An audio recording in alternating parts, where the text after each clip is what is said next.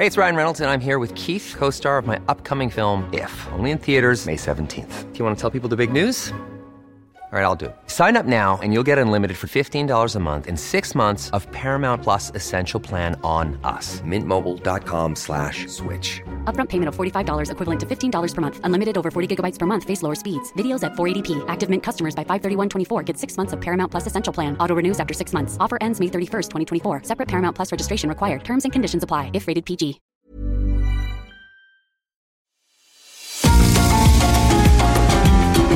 GastroLab es un lugar donde cabemos todos. Aquí encontramos historia, recetas, producto, materia prima, vinos y un sinfín de cosas que a todos interesa. Ya que con cocina y vino se aprende en el camino.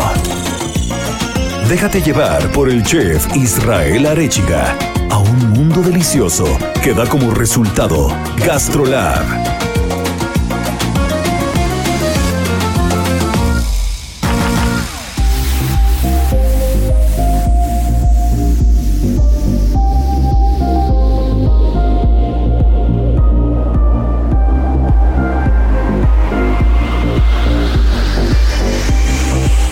Amigos, ¿cómo están? Pues ya estamos en un programa más de GastroLab. Ya saben que es fin de semana de reunirnos alrededor de la mesa del buen producto, del buen vino, de la plática gastronómica y no podía ser diferente. Tenemos como cada ocho días a nuestra querida Miriam Lira que nos estará platicando qué es lo que salió en las páginas de Gastrolab. Ya saben que le encanta echar chisme, así que aquí la vamos a tener platicándonos de unos waffles, la verdad, bastante, bastante ricos y que tienen una historia muy particular.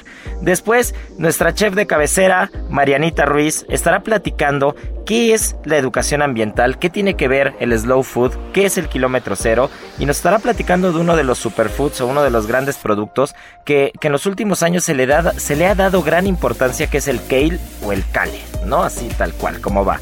Después nuestro sommelier de cabecera Sergio Ibarra también nos estará platicando algo alrededor del vino y como cereza del pastel vamos a tener una llamada con una querida amiga mía, una gran cocinera, una gran persona que nos estará platicando un poco de la historia de los tamales ya para acabar con el tema de la Candelaria, porque nada más y nada menos nuestra querida Elsa Salas colaboró con la BBC de Londres para hablar de la mesa de Moctezuma, de los tamales y de toda la historia que hay alrededor. Así que no saben qué pedazo de programa tenemos hoy.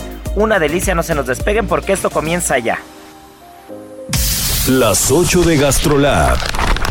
Es momento de dar un repaso por nuestras páginas. Pues mi querida Miriam Lira, a ver, ahora sí que suelta la sopa, echa el chisme. ¿Qué tanto traes? ¿Qué waffles? ¿Qué, ¿Qué waffles son esos? A ver, cuéntanos qué hay con eso. ¿Cómo están todos mis amigos de GastroLab del Heraldo de México? Feliz de estarlos acompañando este fin de semana.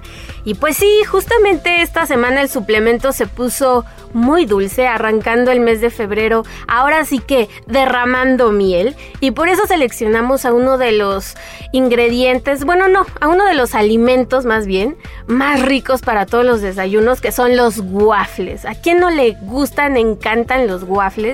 Y ay, o sea, desde que traemos a la mente esta imagen de un waffle, pues viene luego, luego esta eh, visualización del pancito cuadriculado y tal, que no es ninguna casualidad que sea así. O sea, crujiente a diferencia de los hot cakes, que podrían ser como primos hermanos, pero los waffles son crujientes justamente y su interior pues muy suavecito, pero la cuadrícula justamente es para que pueda entrar la mantequilla y la miel maple en todo y cada uno de su ser. Entonces, qué rico, qué gordo, qué sabroso. Y justamente pues por eso decidimos tenerlo, porque es momento de ponernos pues más dulcesones, ya viene el Día del Amor y la Amistad. Entonces dijimos, los waffles son un elemento estrella para este mes.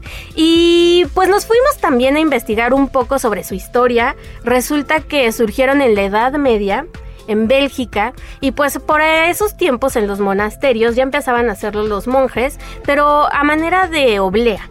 Porque waffle en alemán, este, uno de sus significados es oblea y también panal de abeja. Entonces, pues este, por ahí empieza la cosa y ellos los hacían como tipo oblea para darlos en las comuniones.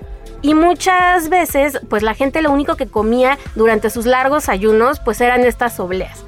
Y los pasteleros ya más adelante pues empezaron a ver este tipo de alimentos y dijeron, híjole, qué ricos son. O sea, debemos hacer algo con este alimento porque de verdad es espectacular. Y decidieron hacerlos más gruesos, este, más consistentes, más grandes. Y pues ahí nacen los waffles. Y a partir de ese momento, pues empieza, ya sabes, a expandir por toda Europa, ya después llegan acá a América, acá también les hacemos muchas modificaciones y pues de ahí para adelante el resto es historia, ustedes los ven por todos lados, los tenemos en un montón de restaurantes y con un montón de aditamentos, entonces pues es interesante, ¿no? Ver también de dónde vienen las cosas y no quedarnos solamente como de, ah, pues un rico alimento para desayunar, no amigos, este tiene su trasfondo.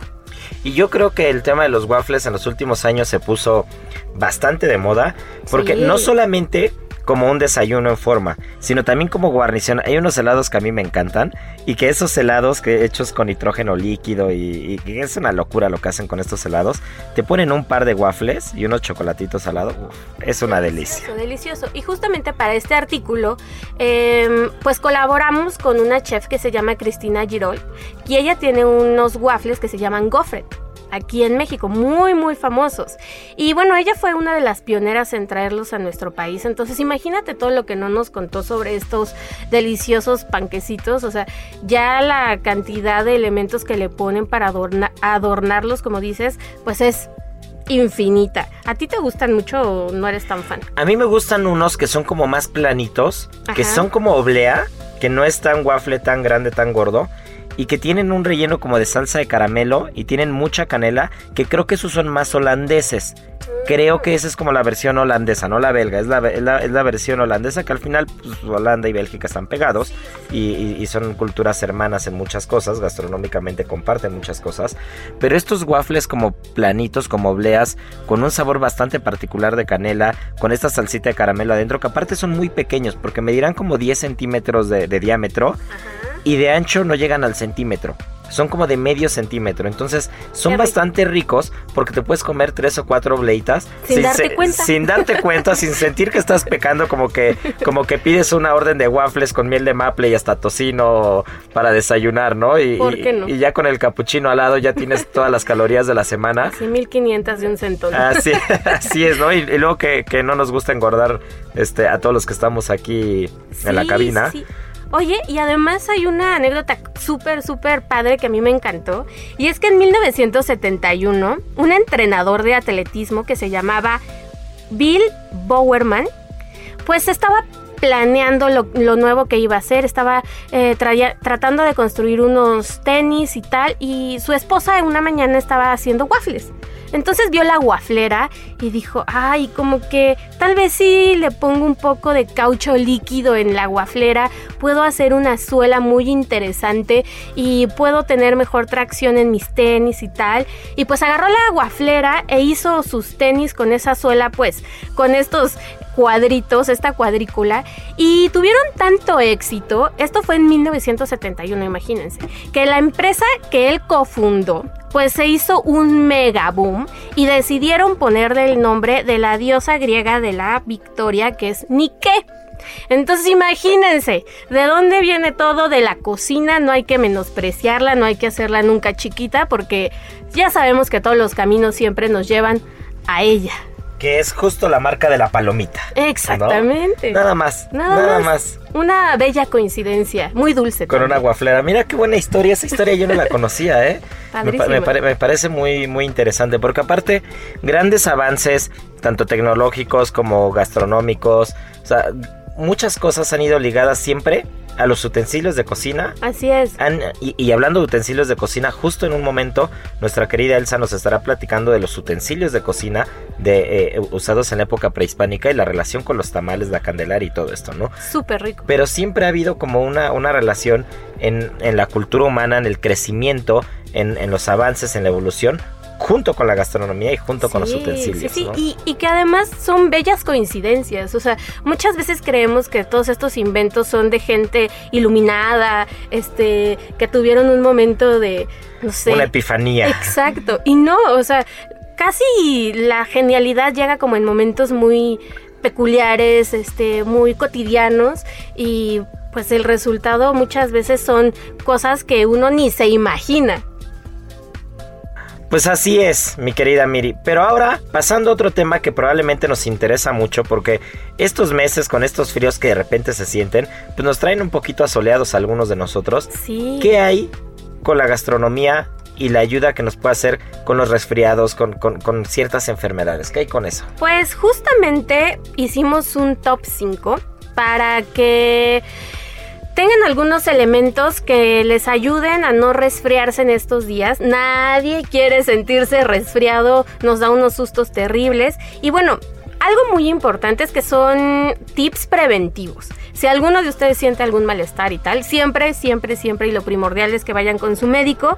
Pero bueno, si quieren prevenirlos y estar como más saludables y además este, tener como este ánimo de no enfermarse de absolutamente nada, pues hicimos estos tips. El primero es que pues algunos alimentos que son los más eficaces para evitar gripas ligeras son los ajos, las cebollas, las calabazas, el brócoli y también los alimentos que contienen mucho zinc, que pueden ser algunas legumbres, frutos secos y las carnes magras, que son todas las aves, el pescado también podría ser.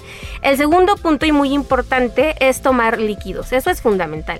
Algo tan sencillo como servirnos un vasito con agua muchas veces lo dejamos de lado y nos vamos más bien como por un juguito o por el refresco y no, es súper importante mantenernos muy bien hidr- hidratados, ya si les gusta con un poquito más de sabor, pueden poner rodajas de frutas, eso sí está muy saludable, ya también se tienen ahí su pedacito de fruta, pero agua simple es muy importante.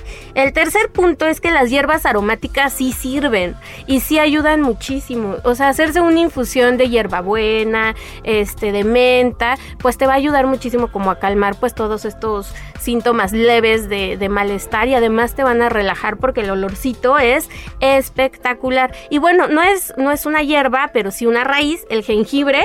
Uy, me encanta. Y es buenísimo porque tú agarras un pedacito de jengibre, lo pones a hervir, saca todo su... Su, Su jugo, sus propiedades, su sabor. Le pones un poquito de miel, un chorrito de limón y no saben aquella maravilla para aliviar sobre todo la congestión. Entonces también puede ser una buena clave. Es muy rico y ahorita está súper de moda, o sea, ya lo pueden encontrar hasta en polvo, entonces no hay no hay de que no, de que no hay por ningún lado. Y aparte tiene tanto sabor que es muy económico porque necesitas muy poquito para tener mucha extracción de sabor y de propiedades. Sí, sí, sí. Y también este, exploren. Yo hace unos días fui a Xochimilco y me compré este, en el mercado de las flores una plantita que allá le dicen vaporru. Y tú frotas las hojitas y sale un olor de verdad a, esa marca que, que de veras este, te ayuda mucho también como a relajarte, a estar bien. Pero pueden hacer también su huertito con, en una macetita que tengan con mentita, con hierbabuena, con manzanilla y ya pueden ir ahí haciendo sus propios remedios caseros. Entonces está muy fácil y cuestan máximo 10 pesos cada, cada plantita. Entonces pues también ahí tienen la vitamina C no solamente pues comprarnos el típico frasquito, sino pues comer muchos cítricos, una naranjita, no en jugo porque ahí ya perdemos todo, pero sí una fruta tal cual como es. E incluso la guayaba, que la guayaba es, es el alimento con mayor cantidad de vitamina C. Ah, ahí está amigos, o sea, Más que el limón, más que la toronja, que la naranja, la guayaba es el alimento más rico con vitamina C. El kale es el Ah, mayor vitamina Ah, mira. Y de hoy vamos a hablar de Marianita, eso. Marianita ya, ya intervino. A ver si es cierto, ¿eh, C. Sí, Marianita? claro. ahorita Por vamos a 100 saber. gramos hay 120 miligramos de vitamina C y tiene de 4 a 10 veces más vitamina C que las espinacas y 4 veces más que las naranjas. Pero habrá que ver contra Ahí las está, guayabas, ¿eh? Eso hay que ver. Vamos a hacer un Hay que analizar eso. Y por último, la vitamina A, la favorita de los conejos por las zanahorias. Y pues ya, pues háganse una buena ensalada también y váyanse cuidando para que no todo se lo dejemos al médico y a la buena suerte. O sea, nosotros también tenemos que alimentarnos bien para estar bien. No, bueno, pues ya con eso tenemos Miri y Adorada. Y pues nada, ya tenemos a, a Elsa Salas esperándonos. Ya, Entonces, pues habrá que cortar un poquito el chisme, hablar con Elsa porque tiene muchas cosas que, que aportarnos el día de hoy. GastroLab. Con el chef Israel Arechiga.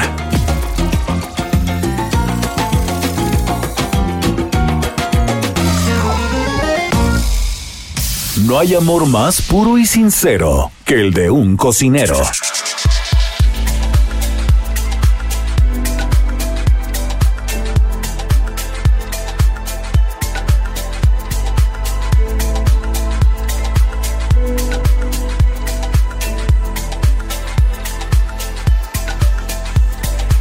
Bueno, pues tal como se los prometí en un inicio, ya tengo en la línea a Elsa Salas, cocinera mexicana, investigadora, no saben qué pedazo de gastrónoma y de ser humano, que nos estará platicando un poco de la historia de los tamales desde la época prehispánica, la mesa de Moctezuma y un producto espectacular que es la cocoa fermentada.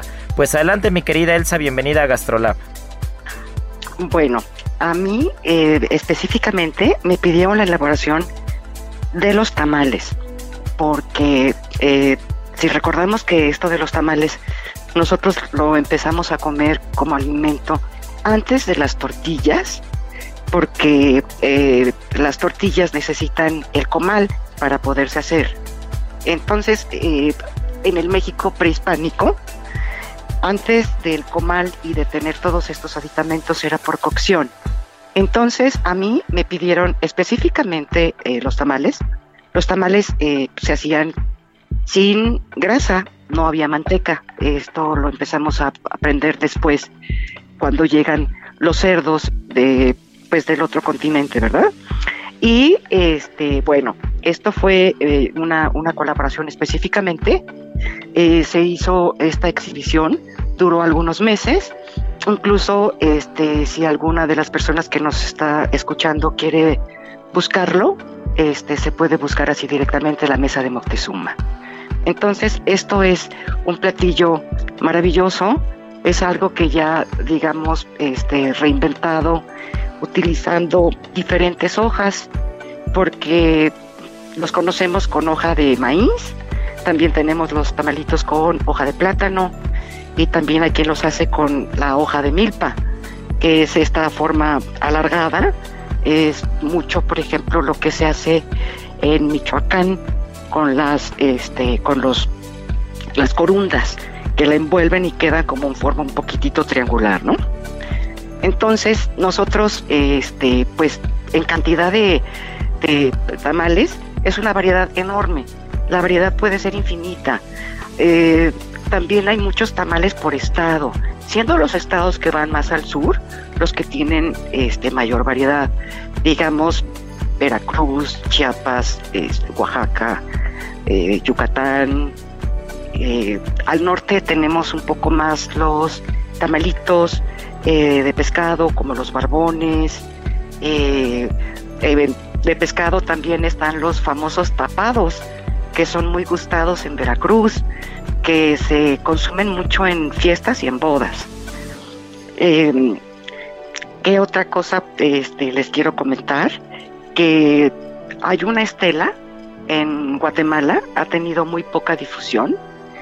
y en esa estela se puede ver claramente que los señores eh, están consumiendo tamales.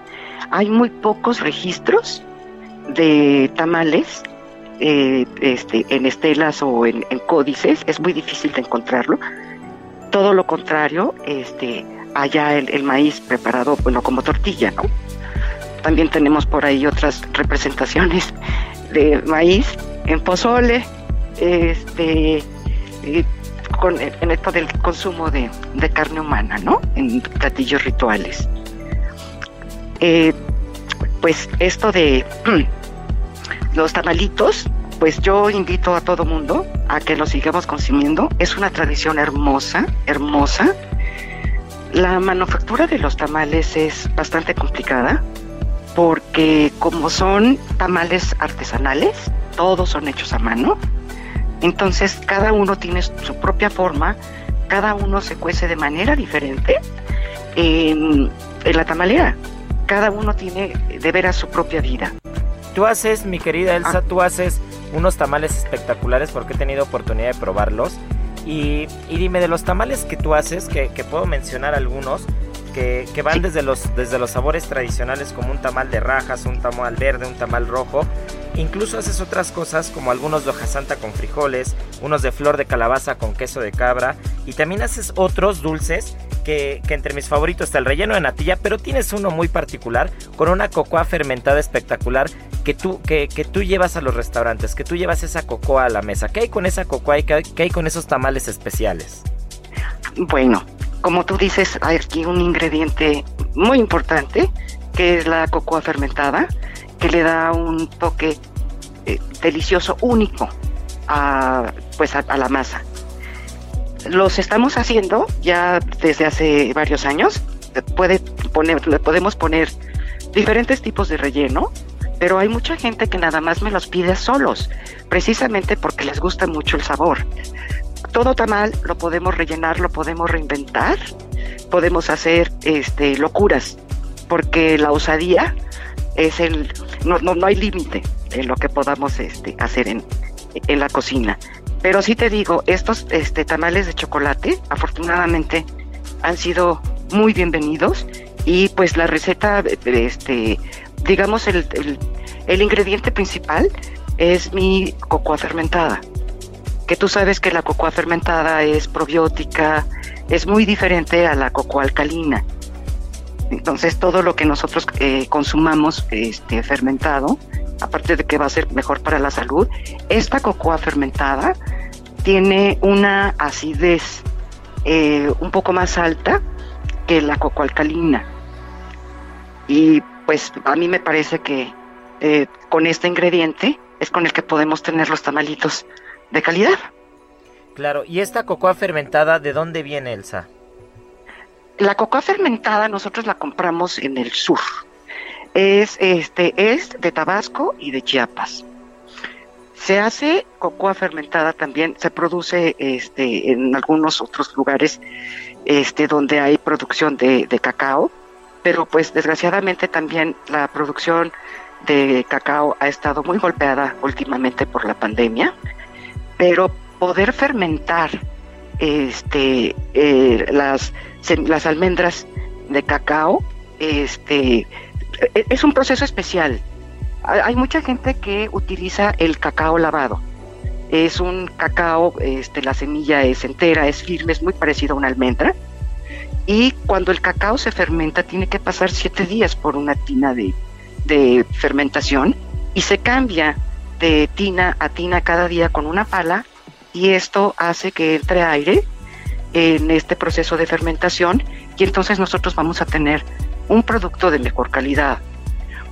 Después de que se fermentan las semillas, las almendras de cacao, se tiene que secar al sol y el secado al sol también debe de ser un proceso controlado porque no se puede secar este todo el tiempo, todo el día, debe de ser este, ciertas horas del día y tener también mucho cuidado de que no vaya a llover. Entonces, cuando en algunas plantaciones este, se ve que viene la lluvia, salen eh, los que están al cuidado de esta maravillosísima almendra a jalar este, las lonas en las que están secándose y las tapan para que quede esto este, cuidado y después lo meten otra vez para volverlo a secar el siguiente día.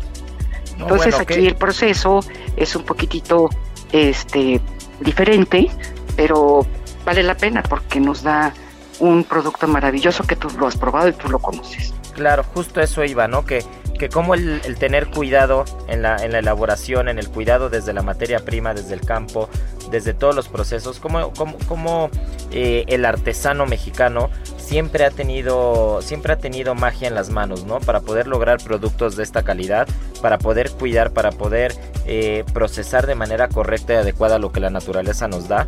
Y, partiendo de los tamales y ahora mismo platicando con la cocoa fermentada, es un ejemplo de lo que las manos mexicanas y el cuidado a la materia prima pueden lograr. Y el amor al producto. El amor al producto, la gente que está eh, relacionada este, con los cacautales, es una gente de veras que trabaja con un amor, con una pasión. Están haciendo cosas muy interesantes, muy bonitas. Ahorita en, el sureste los productores que han sobrevivido, sobrevivido esta, esta crisis porque sí está tremendo.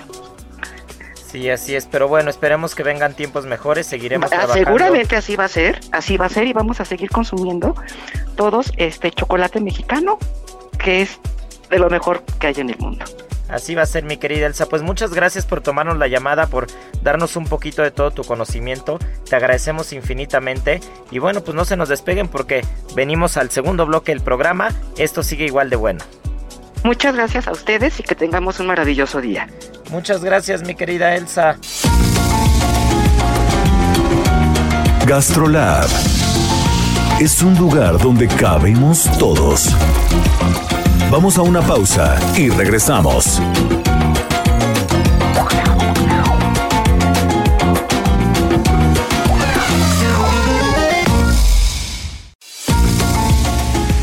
Gastrolab, estamos de regreso.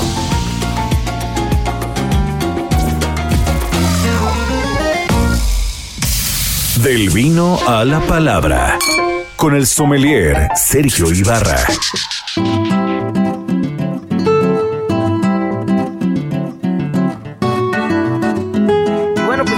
De vuelta. Qué bueno que no se despegaron porque falta una de las mejores partes del programa que tanto nos encanta y es el sommelier Sergio Ibarra, nuestro sommelier de cabecera, que hoy nos va a hablar de una de las joyas del vino a nivel mundial, si no es que probablemente la insignia de la calidad del vino de la alta gama, que es Petrus. ¿No, mi querido Checo?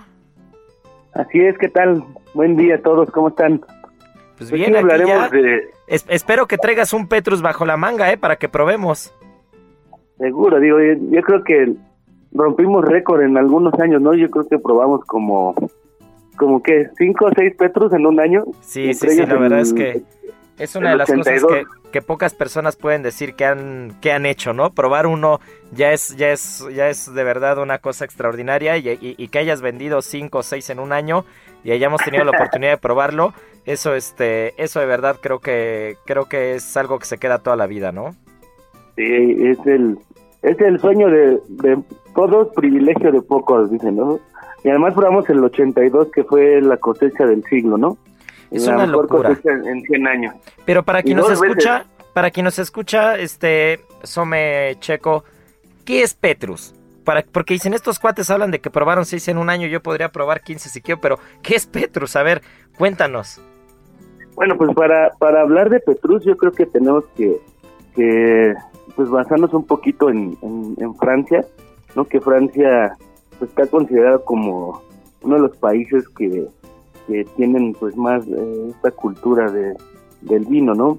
Se considera la segunda región más grande de, producción del vino y pues hablar de Francia pues es, llegar a escuchar los chateaux, ¿no? Para que te des alguna idea, eh, se dice que que tiene autorizada mm, alrededor de 14 variedades de uva, de uva y ellos eh, pues sí tienen unas denominaciones de origen, unas AOC, que es la apelación de origen controlado, donde donde eh, pues permiten el estilo de mezclas, ¿no? Las, las más comunes son las mezclas bordalesas, que la mezcla bordalesa en tintos es Cabernet Sauvignon, Cabernet, Cabernet Sauvignon, Cabernet Franc, Merlot, Malbec y Petit Verdot, ¿no?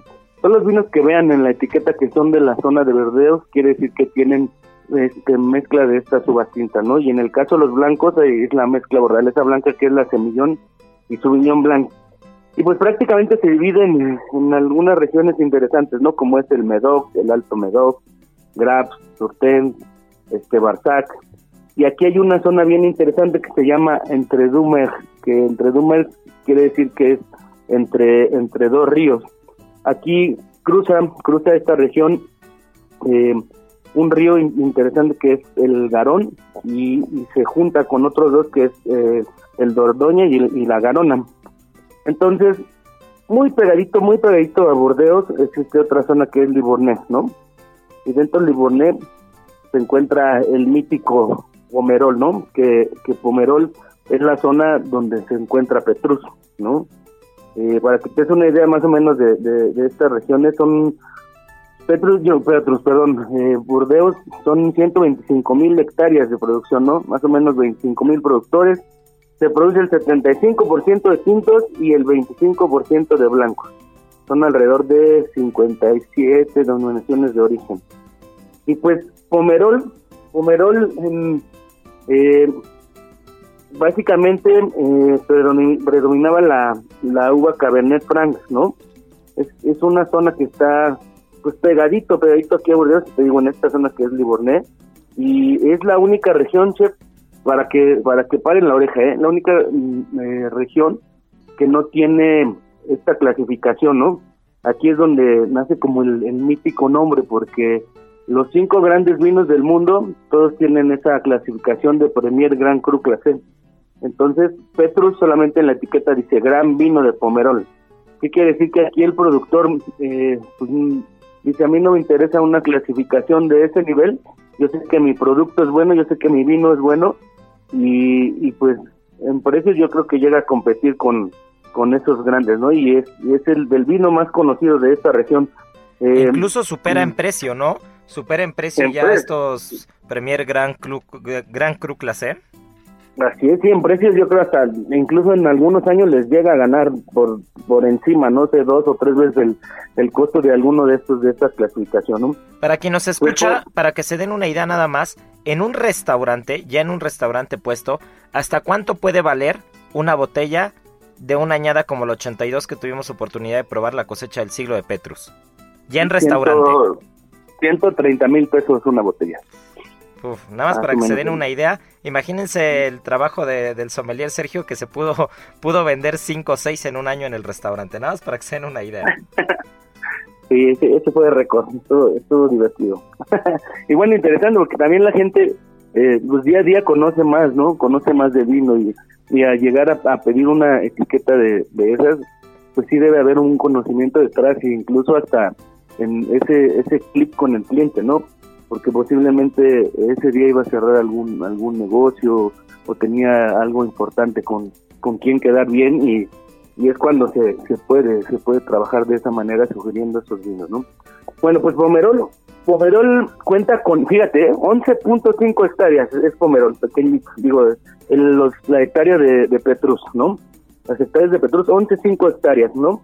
Estamos hablando que Petrus toma su nombre del griego, por eso en la etiqueta eh, está, bueno, Petro significa Pedro en griego, y en la etiqueta está San Pedro con las llaves de las puertas del, del cielo, ¿no? ¿Sí te acuerdas de esa etiqueta, no? Así es, y, abrir ese vino y probarlo es estar en el cielo. así es. Entonces, el suelo, esto es lo interesante, es, es como una ladera, ¿no? Y el suelo de, de Petrus es arcilloso, ¿no? Y aquí eh, existe una mezcla que no todos los terrenos del Pomerol lo llegan a tener. Aquí tienes una mezcla de arcilla azul, ¿no? Tienes una, una piedra que se llama esmertita, que lo que hace es que el agua profundice, profundice, ¿no? Y además pues le va a aportar eh, pues estas calidades de fineza y, de elegancia al, vino.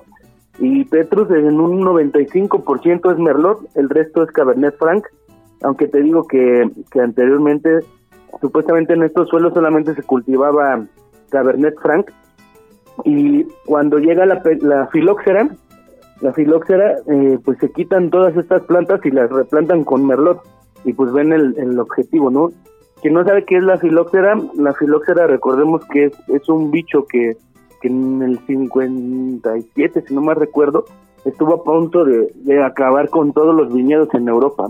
Se le atribuye a, a los dueños de Barón de Rosil que vinieron a América y se llevaron unas plantas de América a Europa, las plantaron y, la filoxera es un, es un pulgón, es un bicho que ataca las raíces de la vid y estuvo a punto de acabar con todos los viñedos, se estaban muriendo. Se dan cuenta de que, que las raíces americanas son inmunes a la filoxera y ahora en, el mundo, en la actualidad, todas las vides son raíces americanas con cepas europeas, ¿no?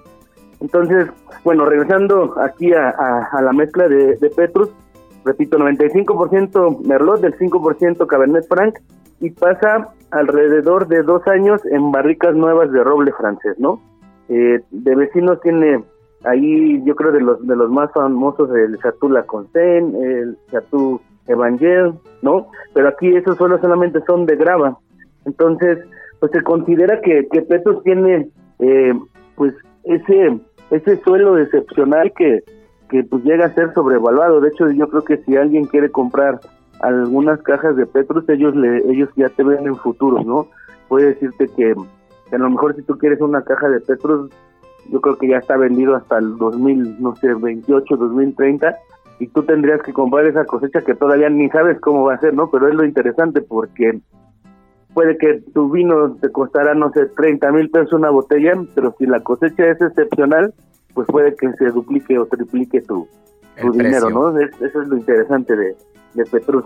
Y, y pues aquí se empieza a, difundir en parte la realeza porque se dice que se, se, sirvió en un banquete de la reina de Inglaterra, lo bebía Albert Einstein, lo bebían los Kennedy, ¿no? Y siempre estuvo como al, al lado de, ese estatus, ¿no? Que no todo el mundo tenía el alcance de, ese vino y pues obvio la oferta y la demanda pues es un vino que, que, no hay mucha producción, ¿no? Eh, repito, son 11.5 hectáreas y pues la historia de Petro también se remonta por más de 200 años. En un inicio fue eh, propiedad de una familia que se llama Arnaud, que era de las familias más poderosas de Francia. Durante la Segunda Guerra Mundial se, se vende a Madame Loubet, que ella era la dueña de Chateau Latour, y cuando muere la, la dueña de, de Chateau Latour, en el 61 se, se deja a esta familia que es eh, Jean-Pierre Mousset, que, que hace un par de años estuvo acá en México, no se recuerda que nos invitaron a, ahí a, a comer con, con alguien de la familia Mousset y estuvimos ahí platicando con, con uno de, de estos herederos del gran vino de Francia. Así es, así es, así es, qué locura de, qué, qué, locura de, de historia, qué, qué, riqueza de historia, de terreno, de materia prima, de producto. Y, y, pues nada, espero que, que pronto pueda pasar todo esto que nos ha tenido muy amarrados de manos en los restaurantes y en casa, pero que este, que conforme pase el tiempo podamos volver a esas épocas de, abrir estos grandes vinos y poder degustarlos, mi querido Sergio. Así es, ¿no? Y ya lo degustaremos con... Yo creo que tendríamos que diseñar ahora sí un plato especial para, para Petrus, para, para darle ese honor, ¿no? Y a los que lleguemos a, a sobrevivir a todo esto. Yo creo que va a ser un gran banquete, ya lo verás. Pues así será. Pues muchas gracias por, por tomarnos la llamada. No pudimos estar juntos ahora aquí en la cabina, justo por temas de sana distancia y todo. Pero pues nos estamos viendo en estos días, este, Soma Ibarra. Y, y bueno, pues ya saben, no se nos despeguen porque viene Marianita Ruiz con lo que es el kilómetro cero, con lo que es el slow food, con la educación ambiental y la gastronomía alrededor de eso y con un producto espectacular. GastroLab con el chef Israel Arechiga.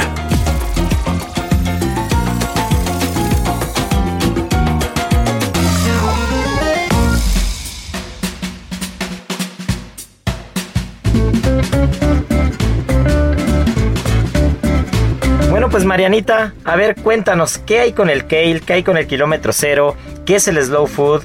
¿Qué hay con la educación ambiental? Que justo la semana pasada celebrábamos el tema de la educación ambiental y la gastronomía alrededor de ello. ¿Qué hay con todo eso? Hola amigos, pues sí, vamos a platicar un poco de lo que es el kilómetro cero, ¿no? Y es que eh, es como esta cocina de proximidad que se basa en comer y en comprar todo lo que tenemos al, alcance de nuestras manos, ¿no? Eh, tratar de que ese alimento recorra la menor cantidad de kilómetros para también con esto ayudar a, eh, pues a contrarrestar un poco la contaminación, ¿no?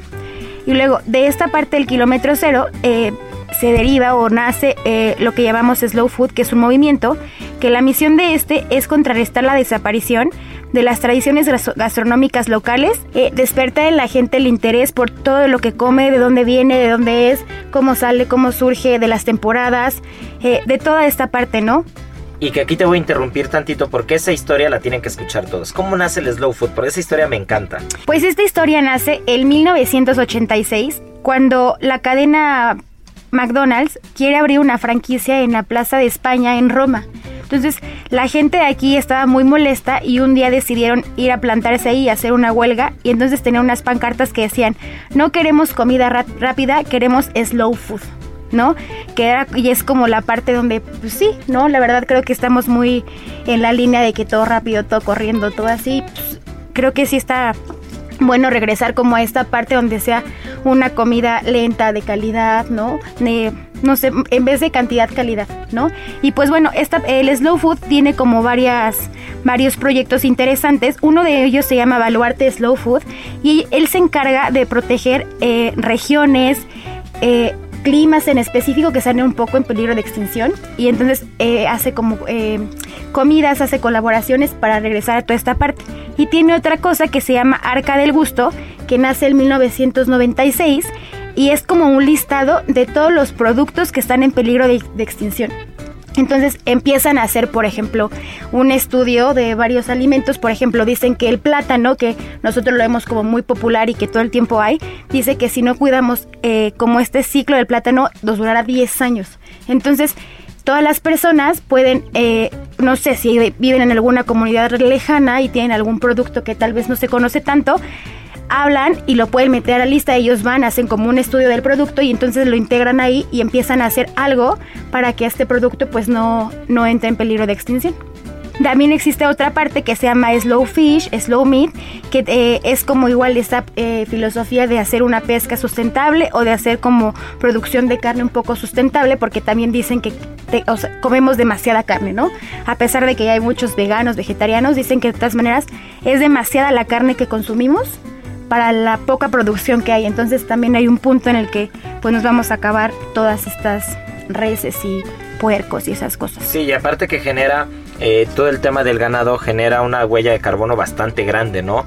Y, cada vez se está buscando que, que, sea menor el impacto ambiental que genera todo, todo el tema del ganado, ¿no? Y toda la industria cárnica. Claro. Y bueno, pues no sé, creo que de nuestra parte está, está bien o creo que lo que nos toca es, por ejemplo, apoyar a las chinampas, ¿no? Que son de hace miles de años y que aparte, pues bueno, vienen de nuestros antepasados y que ahora para nosotros los restauranteros, creo que eso, eh, pues nos llegan a dar productos muy buenos. Yo me recuerdo que hace algún tiempo el chef fue a las chinampas y trajo unos productos espectaculares, ¿no?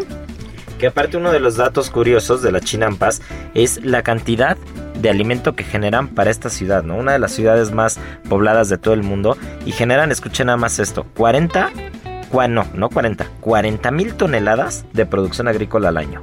Y las chinampas no solamente están en Xochimilco, están en Xochimilco y Tláhuac.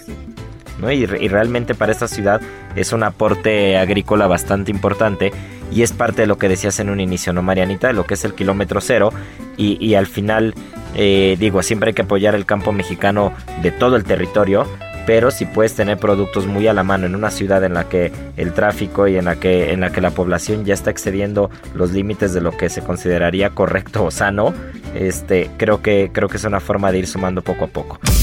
Y ahora el sabor oculto.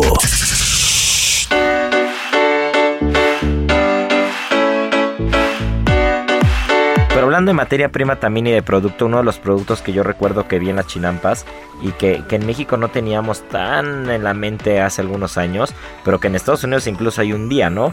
Que es el kale o el kale. Sí, es que creo que el, el kale se ha convertido como en el santo oreal de las mujeres, ¿no? Porque sí es un súper productazo y es familiar de, de los coles de Bruselas, brócolis y del col. ¿no?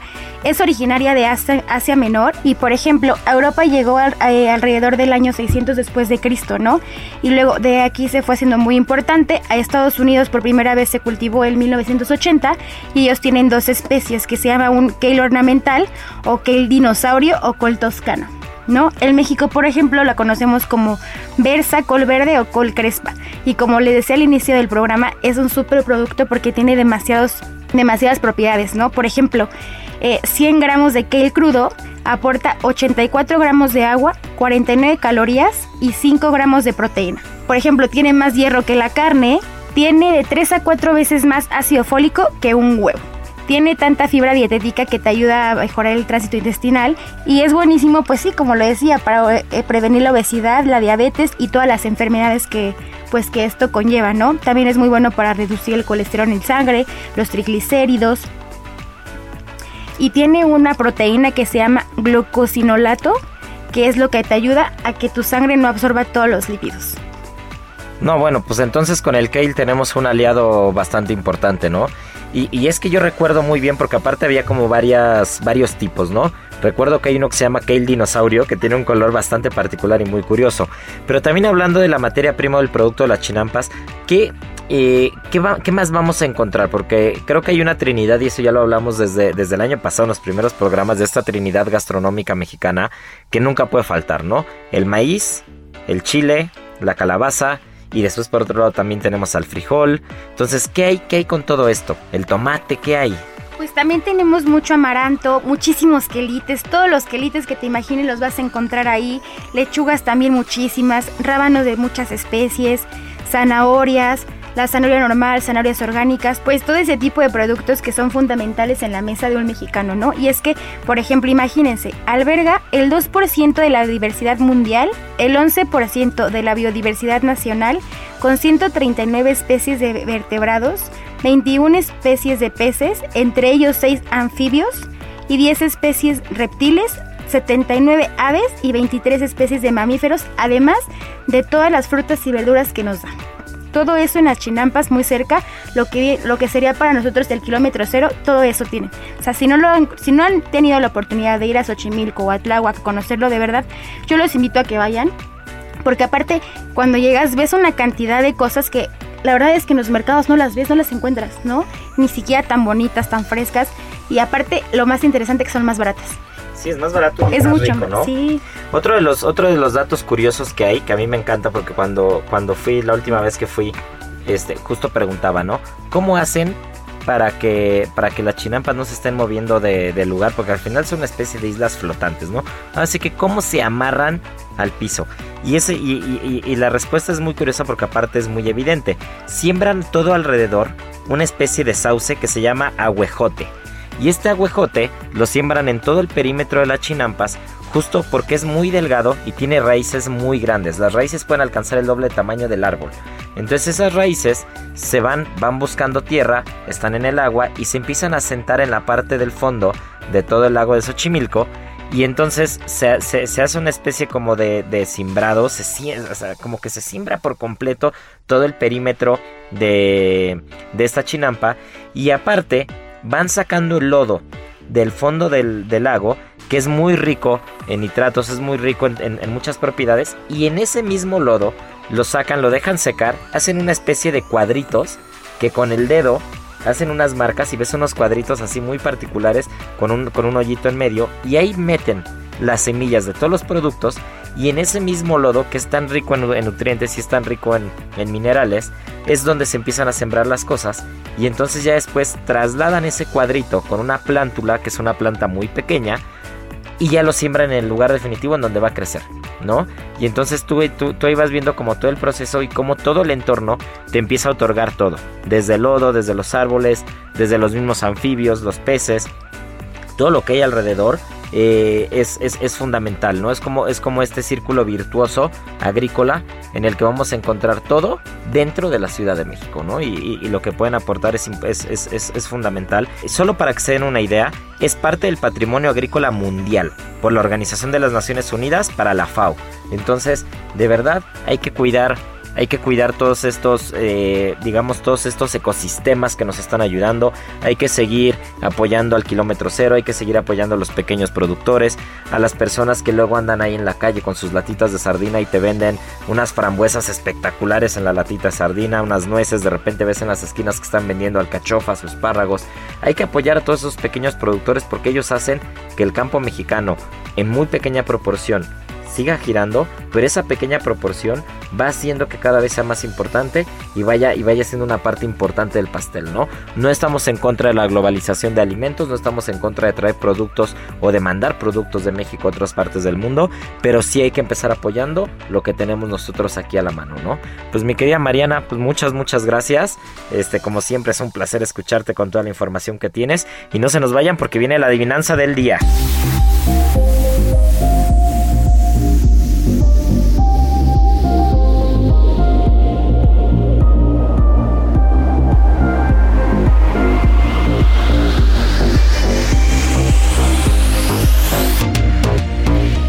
Muchas felicidades a Sergio Zúñiga, que fue el ganador de la adivinanza de la semana pasada. El tamal Zacahuil. El Zacahuil, este tamal espectacular, originario del estado de Hidalgo, de la parte sur también de San Luis Potosí, de toda esta Huasteca. Un tamal en el que pueden meter hasta un cerdo entero, imagínense nada más que fiesta. Y la adivinanza de hoy está muy padre porque no tiene que ver con una materia prima ni con algo comestible, pero sí tiene que ver con una especie endémica de la Ciudad de México y una de las más reconocidas y de las más curiosas que hay en el, en, el, en el mundo científico por todas las características tan particulares que tiene. Es más, ni siquiera he empezado y ya deberían haber mandado la respuesta. Un anfibio, originario del lago de Xochimilco. Parece que siempre está sonriendo y tiene unas características muy, muy, muy particulares que tiene asombrados a todos los científicos. Muy chilango, es originario de la Ciudad de México. Y bueno, pues ya saben, arroba Israel a r e t x i g a arroba Israel Arechiga. Mándenme la respuesta, por favor. Y bueno, pues muchas gracias por escucharnos. Y no podemos despedirnos sin antes decir lo que siempre decimos: tripa vacía, corazón, sin alegría. Aquí concluye otra emisión más de GastroLab, el lugar donde cabemos todos. Esta es una producción de Heraldo Media Group.